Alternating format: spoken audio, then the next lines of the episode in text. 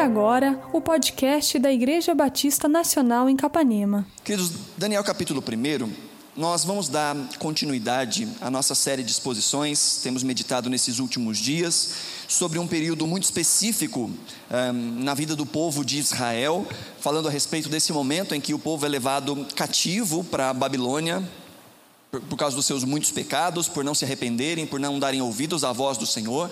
Deus então ah, lança sobre eles essa disciplina e eles são levados para uma outra terra.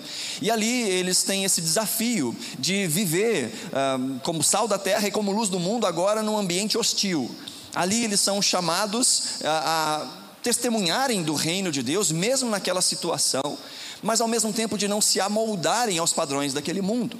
E depois nós vamos ver ah, o momento em que esse povo agora é, é, liberto por Deus, pode voltar à sua terra e reconstruir a sua vida, e falarmos a respeito das reconstruções que Deus faz na nossa vida.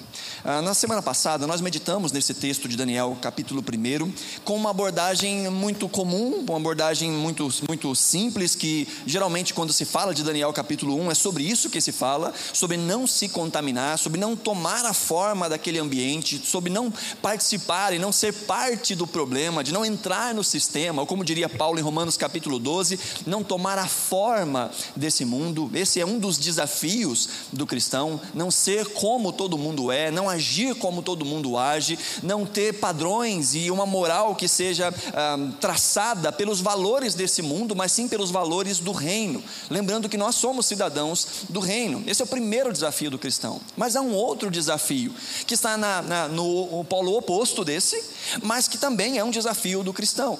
Enquanto que o primeiro desafio é nós nos tornarmos parte, é essa assimilação, o segundo desafio, dentro desse mesmo contexto, é o nosso isolamento total, ao ponto de perdermos a relevância nos ambientes nos quais nós vivemos de não sermos mais o sal da terra, não sermos mais a luz do mundo, de estarmos tão distantes deste mundo no qual nós vivemos, a ponto de não é, temos nenhuma ação ou de não termos nenhum tipo de movimento que seja abençoador e retardador dessa destruição que jaz neste mundo. Há essas duas, esses dois movimentos que são perigosos na vida de todo cristão, de se tornar ou parte ou de se tornar irrelevante. Nós vemos na postura de Daniel e em tantos outros exemplos nas Escrituras uma busca pelo equilíbrio, uma procura por uma vida que é equilibrada, que não se torna parte, mas que ao mesmo tempo influencia de maneira positiva os ambientes nos quais ah, nós podemos viver. Nós vamos ler novamente o texto todo de Daniel, capítulo 1, do verso 1 ao verso 21, para que nós tenhamos esse contexto geral, e depois vamos meditar mais especificamente do versículo 8 ah, em diante. Daniel, capítulo 1, verso 1 a minha versão é a NVI e diz assim a palavra do Senhor. No terceiro ano do reinado de Jeoaquim, rei de Judá, Nabucodonosor, rei da Babilônia, veio a Jerusalém e a sitiou. E o Senhor entregou Jeoaquim, rei de Judá, nas suas mãos, e também alguns dos utensílios do templo de Deus. Ele levou os utensílios para o templo do seu Deus na terra de Sinear, e os colocou na casa do tesouro do seu Deus. Depois o rei ordenou a Aspenaz, o chefe dos oficiais da sua corte, que trouxesse alguns dos israelitas da família real e da nobreza, jovens sem defeito físico, de boa aparência, cultos, inteligentes, que dominassem os vários campos do conhecimento e fossem capacitados para servir no palácio do rei. Ele deveria ensinar-lhes a língua e a literatura dos babilônios de sua própria mesa, o rei designou-lhes uma porção diária de comida e de vinho. Eles receberiam um treinamento durante três anos e depois disso passariam a servir o rei. Entre estes estavam alguns que vieram de Judá: Daniel, Ananias, Misael e Azarias. O chefe dos oficiais deu-lhes novos nomes. A Daniel deu o nome de Beltesazar, a Ananias, Sadraque, a Misael, Mesaque e Azarias, Abidnego. Daniel, contudo, decidiu não se tornar impuro com a comida e com o vinho do rei, e pediu ao chefe dos oficiais permissão para se abster deles. E Deus fez com que o homem fosse bondoso para com Daniel e tivesse simpatia por ele. Apesar disso, ele disse a Daniel: Tenho medo do rei, o meu senhor, que determinou a comida e a bebida de vocês. E se ele os achar menos saudáveis que os outros jovens da mesma idade? O rei poderia pedir a minha cabeça por causa de vocês. Daniel disse então ao homem que o chefe dos oficiais tinha encarregado de cuidar dele, de Ananias, Misael e Azarias: Peço que faça uma experiência com os seus servos durante dez dias. Não nos dê nada além de vegetais para comer e de água para beber. Depois compare a nossa aparência com a dos jovens que comem a comida do rei, e trate os seus servos de acordo com o que você concluir. Ele concordou e fez a experiência com eles durante dez dias. Passados dez dias, eles pareciam mais saudáveis e mais fortes do que todos os jovens que comiam a comida da mesa do rei. Assim, o encarregado tirou a comida especial e o vinho que havia sido designado, e em seu lugar, em lugar disso, deu-lhes vegetais. A esses quatro jovens, Deus deu sabedoria e inteligência para conhecer todos os aspectos da cultura e da ciência e Daniel, além disso, sabia interpretar todo tipo de visões e sonhos. Ao final do tempo estabelecido pelo rei, para que os jovens fossem trazidos à sua presença, o chefe dos oficiais os apresentou a Nabucodonosor. O rei conversou com eles e não encontrou ninguém comparável a Daniel, Ananias, Misael e Azarias, de modo que eles passaram a servir o rei. O rei lhes fez perguntas sobre todos os assuntos que exigiam sabedoria e conhecimento e descobriu que eram dez vezes mais sábios do que todos os magos e encantadores de todo o seu reino. Daniel permaneceu ali até o primeiro ano do rei Ciro. Ajuda-nos, ó Pai, diante da tua palavra, a compreendermos o que o Senhor tem para nós. Que a tua palavra instrua os nossos passos, confronte aquilo que precisa ser confrontado, console os nossos corações e nos ensine a ser semelhantes a ti, semelhantes aos padrões elevados, excelentes do teu reino, e que o Senhor nos faça boas testemunhas no mundo no qual nós vivemos, para a glória do teu próprio nome, em nome de Jesus. Amém. Graças a Deus. Na semana passada, então, nós vimos um pouco a respeito da postura de Daniel, alguém que estava num ambiente uh, hostil à sua fé, foi retirado da sua pátria e vimos ali uma tentativa de despersonalização, de torná-lo parte daquele ambiente, ainda quando, como acontece nos dias de hoje. Daniel é isolado da sua comunidade, isolado da sua família, dos seus padrões, da sua cultura e vai então para a Babilônia, numa cultura completamente contrária aos padrões do Senhor, que elevava outras autoridades, outras divindades, não só divindades ah, místicas, mas o próprio rei, o próprio Nabucodonosor era visto como uma figura divina. E Daniel está nessa cultura e existem muitas tentações para transformá-lo em parte daquele povo.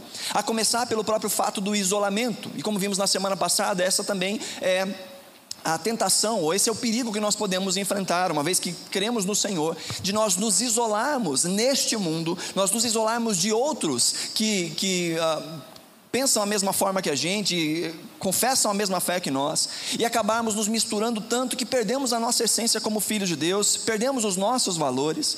Daniel vence isso criando para si uma pequena comunidade de gente que ama a Deus, que teme a Deus, mesmo naquele ambiente adverso. Se você está aí com a Bíblia aberta, eu peço que você permaneça com ela aberta. No capítulo 2 aí, no versículo 17, nos fala de um momento aí em que uh, Daniel tinha que interpretar um sonho, o, o rei havia tido um sonho, ninguém conseguia interpretar, bravo porque ninguém conseguia interpretar, o rei queria era acabar com todos os seus conselheiros. Olha o que diz o versículo 17 do capítulo 2.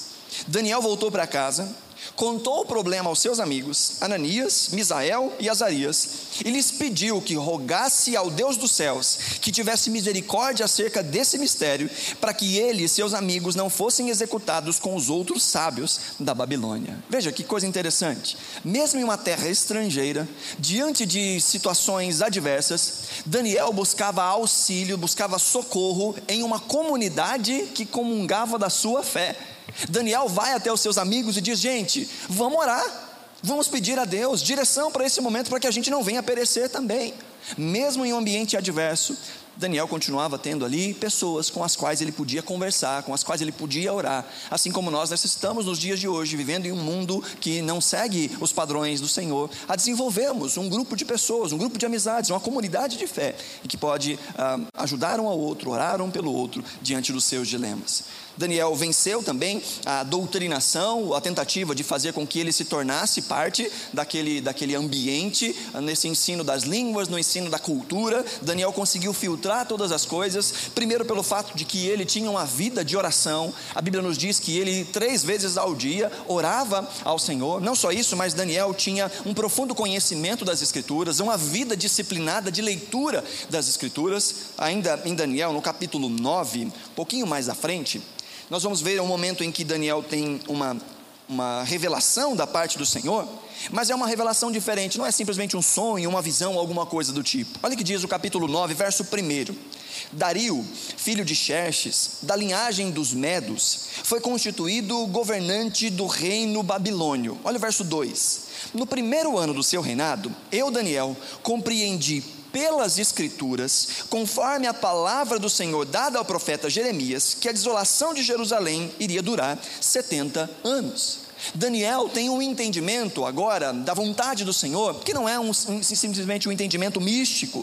Ele não viu nada, ele não sonhou com nada, o seu coração não foi arrebatado dos seus sentidos. Daniel tem um entendimento a partir do seu estudo das Escrituras. Daniel tinha conhecimento das Escrituras, Daniel estava lendo Jeremias um profeta aí desta época do exílio babilônico. Então nós vemos aqui alguém que vence o isolamento, alguém que vence a doutrinação, alguém que vence as seduções desse mundo, traçando a linha divisória, dizendo eu não vou passar daqui, eu não vou não vou eh, corromper os meus padrões, não vou corromper os meus princípios, alguém que se posiciona.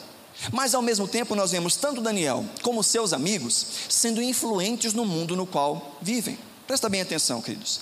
Daniel e seus amigos, assim como outras figuras nas Escrituras, tiveram uma vida pública, tiveram trabalhos públicos de influência não só para o seu povo, mas de influência geral. Lembra de José no Egito?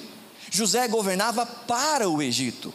Lembra de Esther, que, embora tenha cuidado do seu povo em um momento muito específico, ela era rainha também, rainha de todo o povo, não só dos judeus. Nós vemos Deus levantando ao longo da história gente para exercer uh, influência nos ambientes que vive, vivendo e agindo com justiça, vivendo e agindo da melhor forma possível com excelência. Daniel e seus amigos se tornam aqui uh, ministros deste rei. Ah, não só isso, no capítulo 2 nós vemos isso, que Nabucodonosor, isso lá no versículo ah, 40 e 47.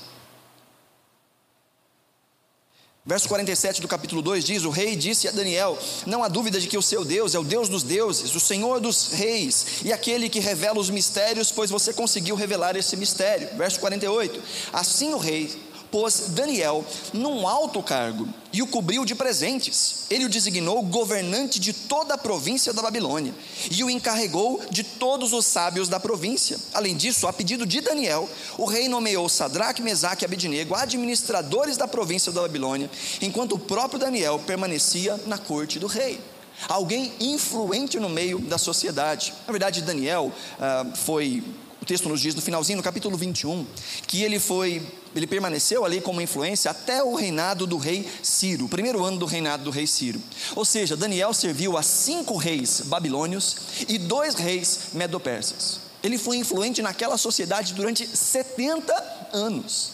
Foi alguém que contribuiu não só para com o seu povo, mas contribuiu para com o império babilônico. Mas como assim, gente? Daniel contribuindo no meio de uma geração que não ama e que não teme a Deus. Nós precisamos nos lembrar que há um desafio para nós de não assumirmos uma postura monástica. Uma postura monástica, aquele que vai para um monastério, por um mosteiro, que é longe de tudo, longe de todos, no alto de uma montanha, no meio do deserto, sem querer se misturar com ninguém, sem querer se misturar com esse mundo. Esses movimentos monásticos ganham ainda mais corpo, isso já existia no antigo Israel. Ah, havia ali eh, três eh, seitas, digamos assim, ou três grupos de judeus: havia os fariseus, haviam os saduceus, e havia um terceiro grupo que eram chamados de os essênios. Os essênios tinham essa vida monástica, eles viviam nos desertos. Alguns vão dizer, inclusive, que João Batista foi criado em um ambiente com essênios. E embora havia ali muitos, uh, muitos privilégios das pessoas que estavam ali simplesmente para estudar as Escrituras, guardar as Escrituras, eram pessoas que, com o passar do tempo, perdiam a sua relevância no meio da sociedade. Depois do movimento da reforma protestante, Alguns também começaram a, a, se. Desculpa, antes do movimento da reforma protestante, a igreja começou a se tornar influente no meio da sociedade, ao ponto de ser colocada como a religião oficial do império. Você se lembra disso? Roma agora é, fala que o, que o cristianismo é a religião oficial. E um grupo de cristãos diz: não, não pode ser assim. Nós não podemos misturar as coisas. Então o que, que eles fazem? Fogem das cidades e começam a fundar os mosteiros, os monastérios, para não se envolverem com a sociedade. E nós corremos esse risco, queridos, de nós nos isolarmos tanto das pessoas de nós ah, adquirirmos essa mentalidade, um tipo de visão, que era a visão dos gnósticos no passado, que dizia que existem coisas, aquelas que não são tocadas, aquelas que não são visíveis, aquelas que são espirituais, que essas coisas são as excelentes. Mas as coisas desse mundo, as coisas palpáveis, as coisas materiais, isso tudo é coisa do capeta. Se você, assim como eu, já era cristão na década de 90, vai se lembrar que a década de 90 foi muito difícil para ser cristão porque era tudo do diabo. Era tudo do diabo. A televisão era do diabo, a bola era do diabo, se chamava a bola de o ovo do capeta. É. Videogame era do diabo, desenhos animados da Disney ainda, coisa do capeta. Era tudo do diabo. Comprar a marca de sabão em pó Omo era pecado. Porque parece, correu uma, uma mensagem, uma, um falatório, que o dono da, da fábrica da Omo era dizimista da igreja de Satanás, então aquele que estava usando o sabão Omo, é, um monte de coisa. Coca-Cola, até a bendita Coca-Cola era do capeta. Porque se você pegasse o rótulo e olhasse ele ao contrário, estava escrito Alô Diabo. O povo criativo, gente. Tudo era coisa do cão. Eu lembro que na minha adolescência, eu tinha um videogame em casa e um amigo de uma igreja assim, muito conservadora, chegou em casa e falou assim: O que, é esse negócio aí? Videogame? Isso é coisa do capeta. E eu falei: Olha, ele pode ter até um bem parecido com esse, mas esse aqui não é dele, não, esse aqui é meu. Meu pai me deu de presente e ele é meu. E que tudo, tudo era do diabo. Tudo aquilo que era material era do diabo. E há muitos cristãos que vivem assim. Veja, o Senhor criou as coisas, o Senhor criou esse mundo, e Ele criou esse mundo para que nós administremos esse mundo e que tenhamos prazer nas coisas criadas por Deus. Não é pecado ter prazer nas coisas criadas. Não é pecado se divertir, não é pecado descansar, não é pecado tirar férias, não é pecado comer, não é pecado. Deus criou as coisas para que nós tenhamos sim deleite nela.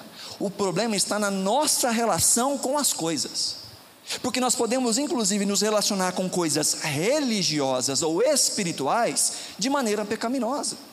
Quanta gente tem uma vida espiritual pecaminosa na sua religião, que trata Deus como quem trata um ídolo, como quem trata o gênio da lâmpada, que nunca se lembra de Deus, mas quando a coisa está ruim, aí corre, tenta bajular, tenta agradar a Deus. Isso é uma, uma postura pagã em relação a Deus.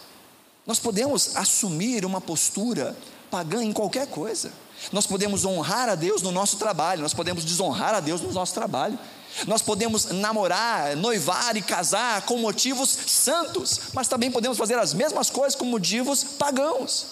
Nós podemos ter filhos por motivos santos, mas podemos ter filhos por motivos pagãos. Podemos não ter filhos por motivos santos e podemos não ter filhos por motivos pagãos. O que é que traça a nossa vida? A grande questão não são as coisas, mas a nossa relação com as coisas. E é possível ter essa mente dicotomizada. É possível nós nos isolarmos tanto das pessoas ao ponto de que a nossa fé já não faz diferença para elas também. Há muitos que reclamam que são deixados de lado pela família, pelos amigos, porque são crentes. Mas a bem da verdade é que boa parte dos cristãos deixa de se tornar influente não porque é crente, mas porque é chato Pastor Luiz Saião diz que, assim como existem os muçulmanos xiitas, existem os crentes chaatos. E tem muito crente chato.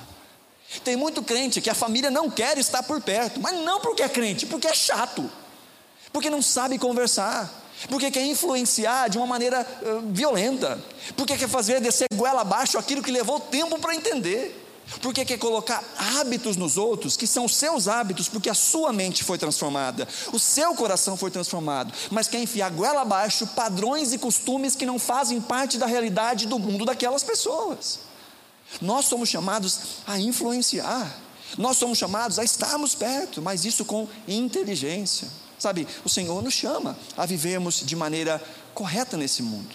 O Senhor nos chama a desenvolvermos cultura nesse mundo. O Senhor nos chama a desenvolvermos o mundo no qual nós vivemos. Há um texto de Jeremias, capítulo 29, você não precisa abrir, vai passar aqui.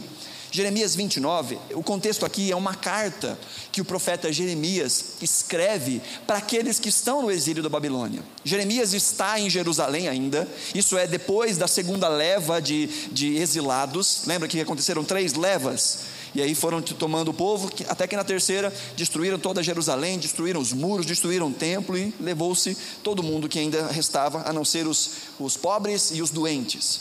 E Jeremias, ainda nessa segunda leva, escreve uma carta no capítulo 29, Deus o orienta a fazer isso, dizendo o seguinte no versículo 4: Assim diz o Senhor dos Exércitos, o Deus de Israel, a todos os exilados que eu deportei de Jerusalém para a Babilônia construam casas e habitem nelas, plantem jardins e comam dos seus frutos, casem-se e tenham filhos e filhas, escolham mulheres e tenham escolham mulheres para casar com seus filhos e deem as suas filhas em casamento, para que também tenham filhos e filhas. Multipliquem-se e não diminuam. Busquem a prosperidade da cidade para a qual eu os deportei e orem ao Senhor em favor dela porque a prosperidade de vocês depende da prosperidade dela. Olha que instrução de Deus ao seu povo. Deus não está dizendo, olha, vivam uma vida de todo tempo lendo a Torá, agora que vocês estão nessa terra estrangeira, então, olha, se afaste de todo mundo, não, não tenha amigos, não, não trabalhe, olha, fique, fique quietinho no seu lugar. Deus não está dizendo isso, Deus está dizendo, enquanto vocês estiverem aí, produzam. Enquanto vocês estiverem neste cativeiro, se envolvam, sejam produtivos. Façam com que essa sociedade evolua com a presença de vocês. Veja, esse continua sendo o mesmo chamado que Israel tinha enquanto estava na sua terra. O chamado de Israel era ser luz entre as nações, era mostrar um padrão excelente, era mostrar um tipo de vida de quem ama a Deus tem. Agora eles têm o privilégio de fazer isso em meio a uma terra que não conhece a Deus. Veja, ser sal dentro do saleiro é fácil. Ser sal dentro do saleiro é muito fácil. Difícil é dar sabor nos ambientes que precisam de sabor. E Deus nos chamou para vivermos uma vida no meio do mundo no qual nós vivemos uma vida de engajamento. Porque assim como existem aqueles que têm essa mente dicotomizada, que dizem que as coisas dessa terra não devem ser tocadas, não devem ser usadas, nem para a glória de Deus. Existem aqueles que, com a esperança da vida eterna, ou a esperança da glória, dizem: olha, isso aqui tudo vai acabar mesmo. Isso aqui tudo vai, vai pegar fogo. Então, para que, eu vou me preocupar com isso? Preservar meio ambiente, cuidar de, do uso eh, organizado da água, responsável da água, para quê? Esse mundo vai acabar mesmo. Mas aquele que nasceu de novo tem uma relação abençoada e abençoadora com as coisas criadas. Ele sabe que ele foi chamado por Deus, ele foi criado por Deus como um mordomo, como um administrador desse mundo. E esse mundo precisa ser cuidado para a glória de Deus. Deus nos deu esse mundo para que pudéssemos cuidar dele. E aqui nós vemos então Deus falando através de Jeremias para o seu povo: sejam produtivos. O verso 7 desse texto é o coração dele, que diz: Busquem a prosperidade da cidade para a qual eu deportei vocês. Queiram o bem do lugar onde vocês vivem. Entenda, nós temos dupla cidadania. Nós somos cidadãos dos céus. Nós somos cidadãos deste reino chamado Reino de Deus. Mas enquanto pisarmos nessa terra, somos cidadãos dessa terra. Jesus disse, quando lhe perguntaram, que existem coisas que nós precisamos entregar a Deus, mas existem coisas que nós precisamos entregar a César. Que nós precisamos viver nessa vida em que nós entendemos que somos parte da eternidade, mas enquanto os nossos pés pisam sobre essa terra, nós somos capanemenses, nós somos planaltinos, nós somos. É planaltino que fala? É, é isso mesmo? Acertei, olha só. Realesenses, eu acho que não vou, vou continuar, né? Nós somos paranaenses, paulistas, nós somos brasileiros, nós fazemos parte desse mundo. E enquanto vivemos desse mundo, nós temos responsabilidade com o mundo no qual nós vivemos. Deus chama o seu povo a viverem de maneira influente. Jesus disse que nós somos sal da terra e luz do mundo. E no mundo antigo, se você bem se lembra, a propriedade mais importante do sal nem era o seu sabor. Uma das propriedades do sal é dar sabor. Mas no mundo antigo, a propriedade mais importante para o sal era conservar. Como não tinha geladeira, freezer, essas coisas, as pessoas salgavam os alimentos, salgavam a carne e os peixes, para que eles não apodrecessem. Queridos, nós somos sal desse mundo. E o cristão, quando vive de maneira digna do Evangelho, está aproveitando a sua vida para retardar os efeitos da podridão desse mundo, para que esse mundo não seja corrompido de uma vez por todas. Nesse mundo no qual nós vivemos, o mal só não age com mais violência, com mais força e com mais amplitude, porque é um povo que quer viver de maneira contrária a esses padrões. A gente que se levanta com responsabilidade e vive para a glória de Deus. Nós somos chamados a nos envolvermos. Deus não nos mandou, Jesus nunca nos mandou nos isolarmos das pessoas. Jesus disse: não sejam corrompidos. A oração de Jesus é: Senhor, eu não peço que os livre do mundo, que os tire do mundo, mas que eles sejam livres da corrupção, do mal, do, de Satanás. Eu não sou do mundo, eles não são do mundo, mas eles estão no mundo, e eu estou enviando eles nesse mundo. E nesse mundo eles vão ter aflições, nesse mundo eles vão ter dificuldades. Eu estou os enviando como ovelhas em meio a lobos. Nós estamos num mundo que é hostil, mas ainda assim somos chamados a viver de maneira abençoada e abençoadora. Daniel, no capítulo 1, que nós estamos lendo, lá no versículo 8, nos mostra um pouco sobre esse caminho da influência. Como influenciar e não ser influenciado. A semana passada nós gastamos bastante tempo falando sobre como não ser influenciado. Mas o versículo 8, que é essa linha divisória, olha lá o verso 8 do capítulo 1. Daniel, contudo, decidiu não se tornar impuro com a comida e com o vinho do rei, e pediu ao chefe dos oficiais permissão para se abster deles. Daniel traça aqui a linha divisória, dizendo: Bom, aqui eu não vou passar. As outras coisas, ele não se opôs de maneira direta. Ele tinha que aprender a língua e os costumes daquele povo, por mais que os costumes daquele povo fossem contrários aos seus próprios costumes. Mas Daniel não se opôs, dizendo: Não, eu vou faltar nas aulas, eu não vou nas aulas. Daniel não se opôs. Daniel não se opôs quando quiseram trocar o nome dele, trocaram o nome dele, como nós vimos na semana passada. Daniel continuou se definindo por um judeu, alguém que ama a Deus e que não teve a sua identidade transformada. Mas aqui, nesse momento em que ele precisava comer da comida do rei, que tinha nessa dieta coisas que eram contrárias à sua fé, que eram preparadas de maneira a zombar de Deus, que eram oferecidas a outros deuses, Daniel teve que se posicionar e dizer: Bom, isso aqui não dá, não tem como. Se eu participar disso, eu estou transgredindo diretamente contra o Senhor. As outras coisas eu posso ouvir de um lado e deixar sair do outro. Como as pessoas me chamam, não faz a menor diferença. Mas neste ponto, eu não posso transgredir. Eu não posso passar daqui. Ele se manteve firme. Mas essa firmeza não fez ele se tornar um babaca. Presta atenção. Essa firmeza dele não fez ele ser um babaca. E tem muito crente que se porta como babaca tentando impor uma fé, de novo, goela abaixo de gente que não compartilha da mesma fé. Qual é a estratégia de Daniel? Daniel pede. Daniel não bate na mesa e diz: Esse tipo de comida porcaria eu não como. A minha fé é maior do que essa comida, eu não vou comer esse negócio. Me matem e eu não como esse negócio. Daniel não esperneia, Daniel não dá chilique. Daniel fala: Vamos tentar de uma outra forma. Eu posso ficar sem comer? Ele trata com diálogo. Ele trata com graça.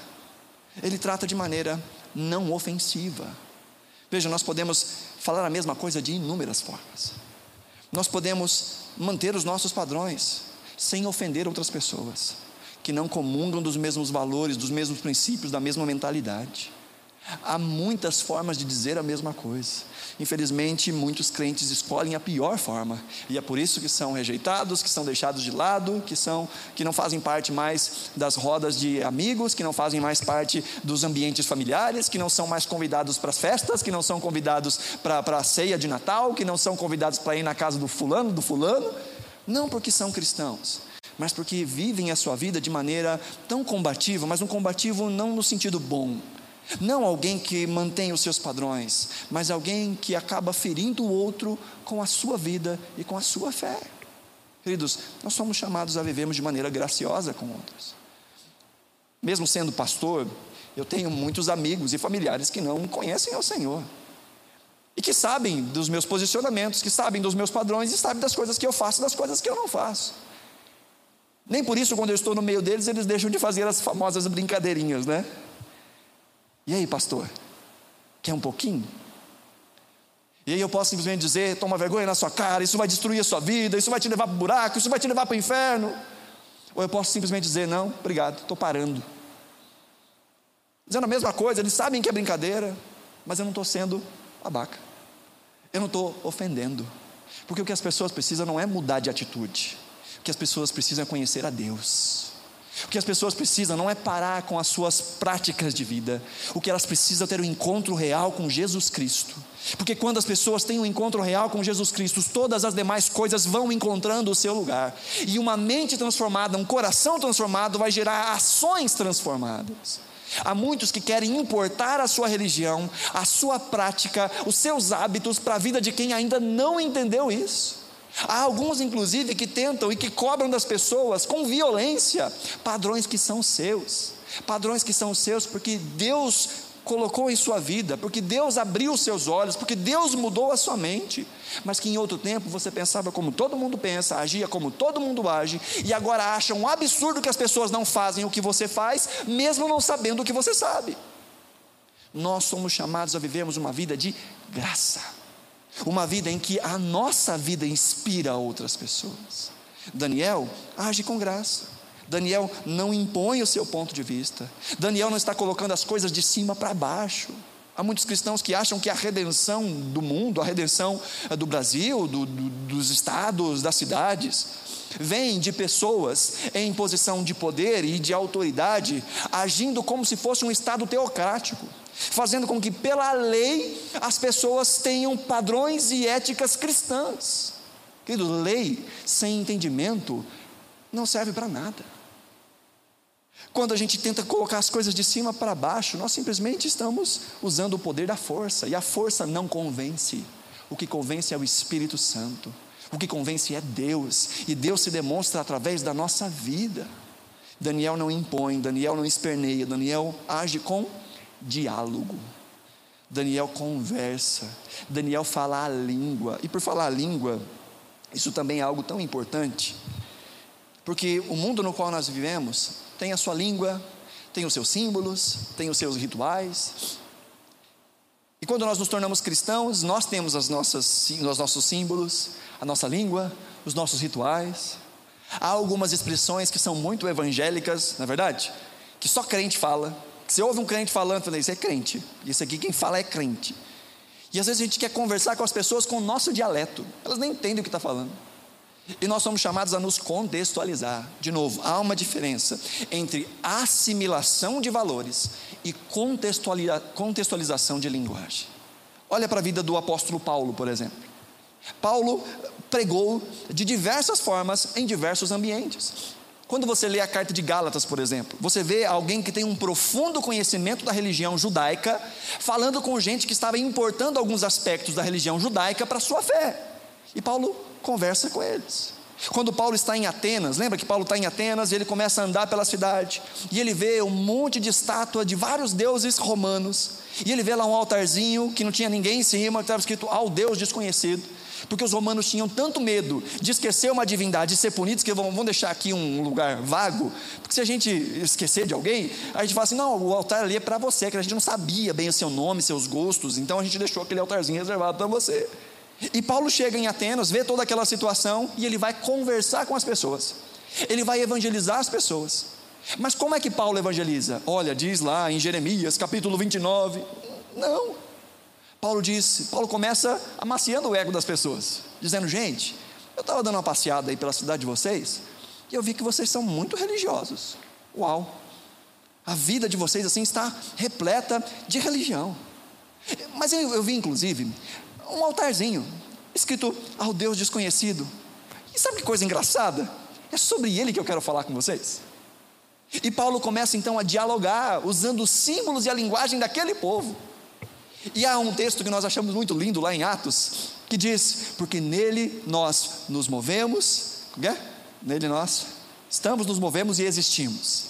Aí você fala: Nossa, que, que texto, que texto lindo. Esse é o texto da filosofia grega. Paulo está citando um poeta grego, usando a linguagem do povo para falar com o povo a respeito de Cristo. Essa é a vida de um missionário. Há uma missionária que nós ajudamos como igreja, ela esteve aqui conosco, não sei quantos dos irmãos se lembram da Amandinha, e ela trabalha para uma missão que é chamada de Missão Novas Tribos. Ela hoje está assessorando toda a parte de secretariado dessa missão. E o propósito da missão é evangelizar índios. Mas não é fazer com que os índios se tornem gente da cidade. Ao contrário, eles vão para lá e eles aprendem a linguagem do povo, aprendem os símbolos do povo, para poderem falar de Cristo a partir dessa realidade, a partir dessa linguagem, a partir dos seus símbolos. Essa é a vida de um missionário. E nós estamos em campo missionário. Nós somos chamados a não nos assimilarmos com esse sistema, mas ao mesmo tempo a não nos isolarmos ao ponto de sermos irrelevantes. Daniel não impõe, Daniel pede, Daniel estabelece esse diálogo, Daniel age com empatia. Olha que coisa interessante, olha o verso 9. Verso 9: E Deus fez com que o homem fosse bondoso para com Daniel e tivesse simpatia por ele. Apesar disso, ele disse a Daniel: Tenho medo do rei, o meu senhor, que determinou a comida e a bebida de vocês. E se ele os achar menos saudáveis que os outros jovens da mesma idade, o rei poderia pedir a minha cabeça por causa de vocês. Daniel disse então ao homem que o chefe dos oficiais tinha encarregado de cuidar dele, de Ananias, Misael e Azarias: Peço que faça uma experiência com os seus servos durante dez dias não nos dê nada além de vegetais para comer e água para beber, e depois compare a nossa aparência com a dos jovens que comem a comida do rei, e trate os seus servos de acordo com o que você concluir. Olha a estratégia de Daniel, gente. Daniel estabelece o diálogo, mas Daniel também tem empatia pelo outro. Daniel entende que o outro não consegue ver como ele está enxergando. Daniel sabe que Deus vai preservá-lo. Daniel sabe que existem é, nutrientes nos vegetais e não só na carne do rei. Daniel tem uma vida balanceada, essa fazia parte da sua vida, essa fazia parte é, do, seu, do seu tipo de alimentação já em Israel. Daniel sabe que ele não vai morrer se ele comer só vegetais e tomar água, não. É claro que há um elemento aqui de sobrenatural, em que eles ficam ainda mais fortes e mais bonitos. Mas Daniel sabe que ele não precisava comer daquelas coisas para continuar vivendo. Então o que ele faz? Ele se coloca no lugar do outro. O outro está preocupado porque se a gente ficar magrinho, ele que vai morrer. Então não vamos ser assim tão radicais. Vamos fazer o seguinte: dez dias, dez diazinhos. Vamos tentar desse jeito. Vamos, vamos ver um caminho alternativo. Eu tinha um patrão, isso lá em Belo Horizonte. Inclusive, ele esteve conosco algumas semanas atrás, ah, nas nossas lives de quarta-feira, o pastor Clay, que hoje é pastor lá na Nova Zelândia. E ele é um, um cara muito político. Eu aprendi demais com ele, um cara muito político em que antes de fazer uma crítica, ele sempre começava elogiando, sabe? É muito, muito engraçado. E ele tinha um, um, jeito de ver as coisas, de fazer as coisas que funcionava. Mas às vezes a gente ia lá e ia querer sugerir uma outra forma, um outro jeito e tal. Aí era engraçado que ele dizia assim: Olha, muito legal isso que você está falando. Pode ser que funcione esse jeito mesmo que você está falando. Mas vamos fazer o seguinte: vamos fazer assim. Se der certo, beleza. Mas se não der, a gente já tem uma outra forma de agir. Né? E sempre o jeito dele não dava certo. Alguém que ao invés de impor, e ele tinha direito de impor, ele estava sobre mim, ele era patrão, ele podia mandar. Mas ao invés de fazer isso, chegou no diálogo, estabelece a estratégia e diz: vamos tentar desse jeito, vamos propor um caminho alternativo. E Daniel então vive assim, mostra, ele coloca uma alternativa, e de maneira sábia, de maneira inteligente, ele continua mantendo seus padrões e continua abrindo a porta de diálogo com outras pessoas. Continua conectado, próximo das pessoas, numa distância correta, numa distância estratégica, para continuar sendo influente. Há muitos que assustam nos primeiros contatos as pessoas que ainda não, não comungam da mesma fé, que agem com tanta violência que afastam as pessoas e acabam fechando a porta para continuarem a semear o Evangelho, a continuarem a ser influência, não só com as suas palavras, mas muito mais com os seus exemplos, muito mais com a sua vida. Daniel estava ali mostrando uma vida diferente, não só na sua postura em relação às coisas do ambiente privado, da sua fé privada, mas também na forma de agir para fora, na forma de conduzir o seu trabalho e a sua vida. Daniel teve uma vida de excelência, ao ponto de que isso despertou ciúmes, ira nas outras pessoas que estavam ao redor. Se você passar aí para frente no capítulo 6 de Daniel, esse é o famoso texto de Daniel na cova dos leões. E por que é que ele vai parar na cova dos leões? Olha que relato interessante do versículo 1 ao versículo 5. Dario achou por bem nomear 120 sátrapas para o governo para governar todo o reino. O sátrapa era tipo um, governador, um, um, prefeito, um governadorzinho de uma micro-região. Então, o Dario eh, nomeia aí 120 sátrapas, verso 2, e designou três supervisores sobre eles. Então, tinha 120, eh, dividido por três, 40 para cada um, né? 40 para cada um cuidar, eh, um dos quais era Daniel. Daniel era um desses supervisores. Os sátrapas tinham que prestar contas a eles para que o rei não sofresse nenhuma perda. Então, Daniel está agora numa posição de autoridade, governando governadores. Olha o verso 3. Ora, Daniel se destacou tanto entre os supervisores e os sátrapas por suas grandes qualidades, que o rei planejava, planejava tê-lo à frente do governo de todo o império. Diante disso, os supervisores e os sátrapas procuraram motivos para acusar Daniel em sua administração governamental, mas nada conseguiram. Não puderam achar nele falta alguma, pois, era, pois ele era fiel, não era desonesto nem negligente. Finalmente, esses homens disseram: jamais encontraremos algum motivo para acusar esse Daniel, a menos que seja algo relacionado com a lei do seu Deus, a lei do Deus dele.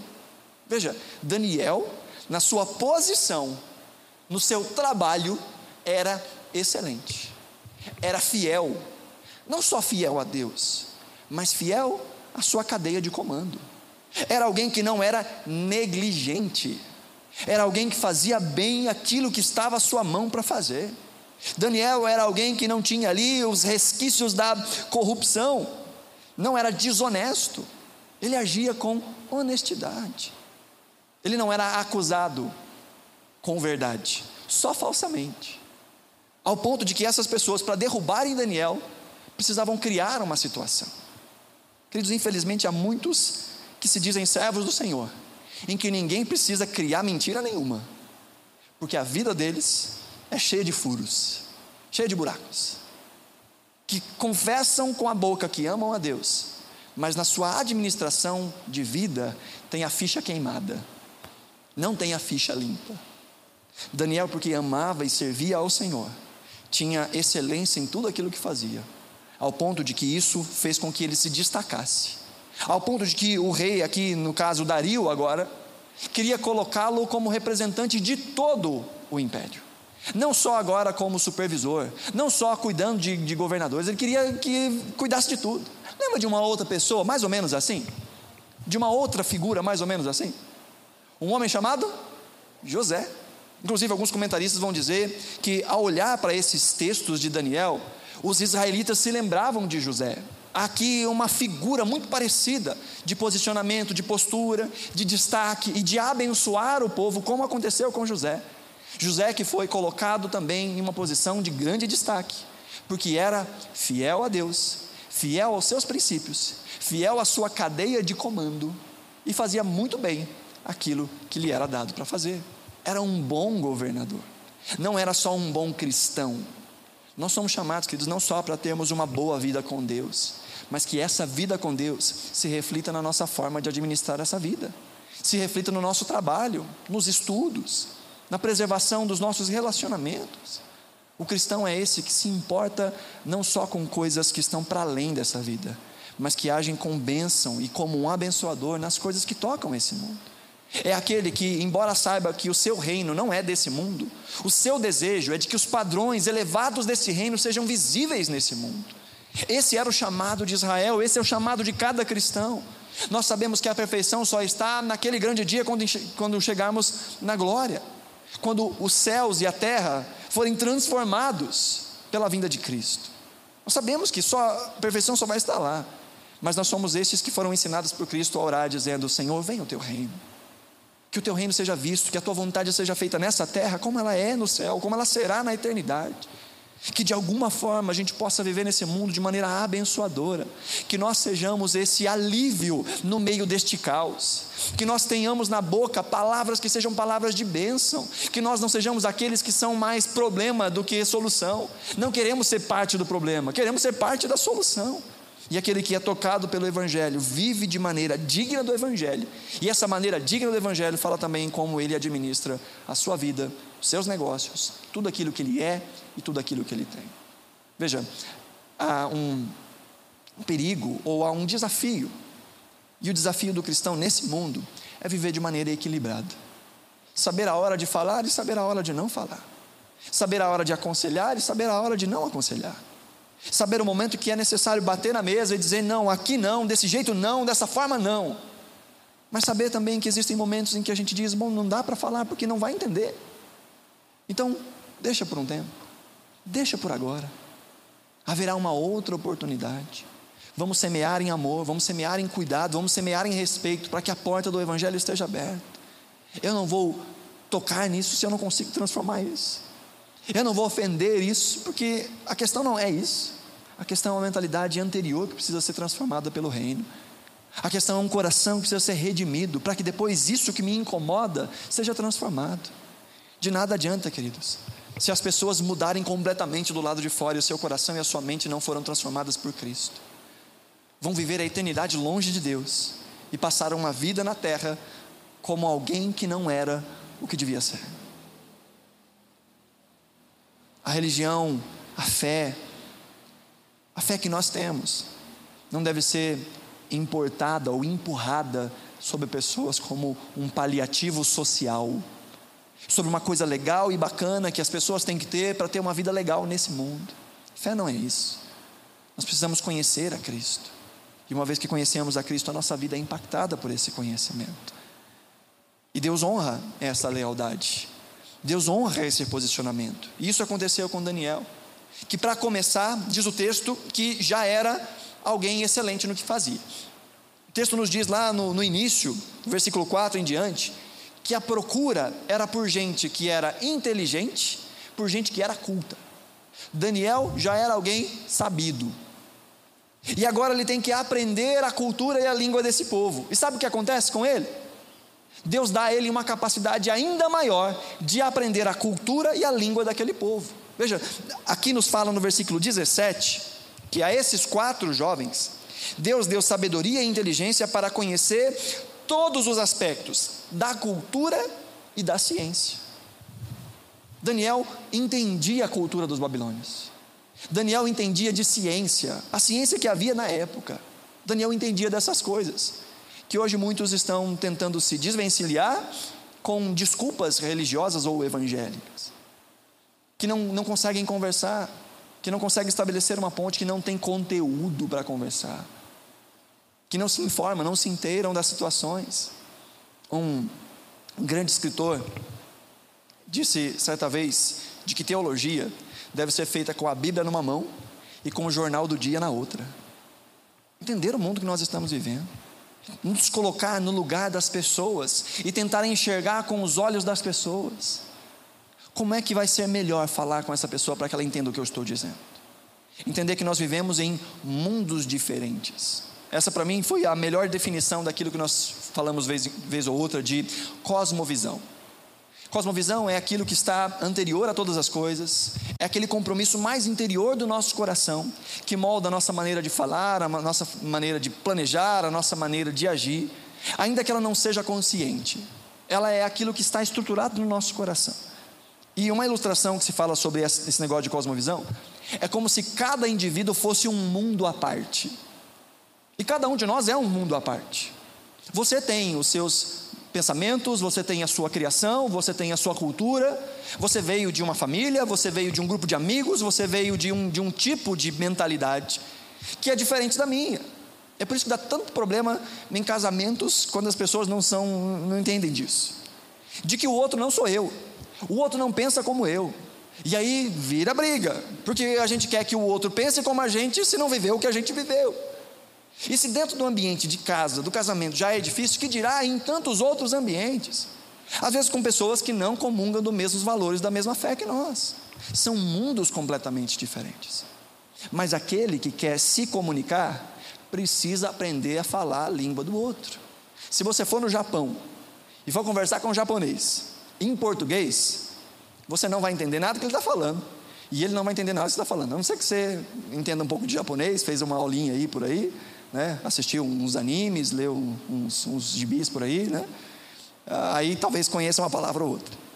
Mas via de regra, se você não fala a linguagem do outro, você não vai entender, o outro não vai entender. Pode fazer um sinal aqui, outro ali, em alguns pontos de contato vai sair. Mas agora, quando a gente aprende a linguagem do outro, a gente fala na linguagem do outro e o outro consegue nos compreender. A vida com Deus é assim. Nós não queremos que as pessoas ouçam o que a gente tem a dizer. Então nós precisamos aprender a falar da forma como as pessoas conseguem ouvir. Fazer uma conexão entre mundos. Entender que as pessoas não estão no mesmo lugar que a gente, que não vivem as mesmas coisas que a gente, não têm as mesmas experiências que a gente, e que não vão entender as coisas como a gente entende. Então nós, como cristãos, como gente que ama a gente, precisamos entrar no mundo daquela pessoa ouvir a voz daquela pessoa, ouvir o que ela pensa, ouvir como ela pensa e tentar, no meio disso, conectar a fé em Cristo Jesus, na linguagem das pessoas. Não é toa que Paulo falou: Eu fiz de tudo para com todos, para que de alguma forma eu pudesse salvar alguns. Paulo diz: Eu me fiz de louco para os loucos, me fiz de sábio para os sábios, me fiz de sem lei para os sem lei, me fiz de lei para os que têm lei. Isso não é quebrar a nossa ética, quebrar a nossa moral, abrir mão dos nossos valores. Nós podemos fazer isso de maneira contextualizada, mantendo os nossos padrões, mas ao mesmo tempo de maneira abençoada, falando na linguagem do outro. E Deus abençoou a vida de Daniel, ao ponto de que ele se destacou, se formou como primeiro da classe, recebeu aí altas condecorações, foi visto como dez vezes mais sábio que todos os sábios que haviam ali naquele reino. Além disso, no versículo 21 nos diz que ele foi usado por Deus para influenciar, desde Nabucodonosor até o rei Ciro. Como eu disse, cinco reis babilônios, depois mais dois reis medo-persas. Desses três primeiros governos, no governo de Nabucodonosor, no, no governo de Belsazar, no governo de Dario, Daniel foi colocado na postura de primeiro-ministro. Ele era muito influente naquilo que ele fazia. E porque o coração dele pertencia a Deus, as ações dele pertenciam a Deus. Deus honra, queridos, uma conduta incontaminada e íntegra e nos faz destacar sobremaneira nos ambientes onde nós estamos. Há tantos outros exemplos nas Escrituras, como disse José, foi esse que também se manteve de maneira íntegra e Deus o exaltou. Esther, que usou também de estratégias, que não bateu na mesa, que, como esposa do rei, não foi exigindo coisas, mas de maneira abençoada, de maneira humilde. Chega diante do rei, pede, intercede, de maneira abençoadora, usa estratégias. Deus também a honra. O apóstolo Paulo também, que influenciou em tantos lugares, que pregou a tanta gente, porque agia de maneira abençoada. Agora nós precisamos lembrar um pouco do que falamos também na semana passada, que nem sempre as pessoas vão compreender. Nem sempre a nossa fidelidade vai ser recompensada nesse mundo. Estes mesmos, uh, essas mesmas personagens que nós vemos aqui tiveram problemas por causa da sua fidelidade. Daniel foi parar na cova dos leões por causa da sua fidelidade. Sadraque, Mesaque e Abidnego foram parar na, na fornalha de fogo por causa da sua fidelidade a Deus. José foi preso por algo que ele não fez, por causa da sua fidelidade. Quando a esposa de Potifar vem até ele para trair Potifar. A resposta de José é: Eu não posso fazer isso contra o meu Deus e eu não posso fazer isso contra o meu patrão. Eu sou responsável por aquilo que está nas minhas mãos. E como recompensa, ele foi preso. José foi fiel àqueles que estavam presos com ele e interpretou os sonhos e disse: Olha, lembra de mim? E eles não lembraram dele, até um momento oportuno. Nós vemos o apóstolo Paulo, que embora foi muito usado pelo Senhor, também por manter a sua fidelidade, sofreu, foi açoitado, sofreu dois naufrágios, foi preso e por fim se tornou mártir. Morreu pela fé em Cristo Jesus. Jeremias, que nós mencionamos hoje, capítulo 29 que nós lemos hoje, Jeremias não teve reconhecimento. Coitado de Jeremias, não é à toa que ele tinha que ser chamado de profeta chorão mesmo. Ele não foi reconhecido nem pelo seu povo enquanto ele estava pregando durante 40 anos, dizendo arrependa-se que o negócio vai ficar feio. Não foi reconhecido. Quando o negócio ficou feio, ainda assim o povo não ouvia. Ele não foi reconhecido na Babilônia. A vida do, do cara foi difícil. Mas ainda assim ele permaneceu fiel. Fiel ao Senhor. Nem sempre as pessoas vão entender. Nem sempre nós vamos ser recompensados pela nossa fidelidade. Mas o testemunho de Deus sempre vai ecoar. Se nós nos, mantermos, nos mantivermos fiéis, o testemunho de Cristo vai ecoar. E há coisas que nós não vamos colher sobre essa terra, mas a fidelidade ao Senhor será recompensada na eternidade, mesmo que seja difícil as coisas. Então, a título de aplicação, queridos, que nós nos lembremos que nós temos essa dupla cidadania. Nós somos cidadãos do céu, cidadãos da eternidade, mas ainda vivemos nesse mundo. Nós somos estrangeiros, mas ainda vivemos nesse mundo. E nesse mundo nós precisamos viver essa vida de abençoadores, de sal, de luz. Gente que estabelece o diálogo. Gente que não espera dos outros aquilo que Deus espera de nós. Gente que não quer forçar nos outros aquilo que Deus espera de nós, porque o nosso coração foi transformado, nossa mente foi transformada, nós vivemos por outros valores, por outros padrões, e por isso nós somos chamados por Deus a ter um tipo de postura. Mas nós não esperamos essa postura de outros. Nós esperamos essa postura de nós. De estabelecermos aí o ponto do diálogo, de vivermos uma vida de excelência nos ambientes onde o Senhor nos coloca. Seja no trabalho, seja em casa, seja nos estudos, que tudo o que fizermos, façamos de maneira abençoada e excelente. Buscando em Deus filtrar aquilo que desagrada ao Senhor e trazendo redenção nos ambientes nos quais nós vivemos. E que nas nossas relações pessoais Precisamos aprender a exercitar a misericórdia com outras pessoas, a conversar em amor, a conversar em respeito e a fazer aquilo que nós cristãos conhecemos como bom testemunho. Darmos um bom testemunho de gente que vive de maneira diferente, porque é diferente. Para que assim possamos abrir uma porta para falar daquilo que realmente transforma o Evangelho de Cristo Jesus. Nós somos chamados a pregar com a nossa boca mesmo. Mas o que abre o espaço para essa pregação é a nossa vida. O que converte não são os nossos exemplos. O que transforma e faz uma pessoa ir para a eternidade com Cristo não são os nossos exemplos.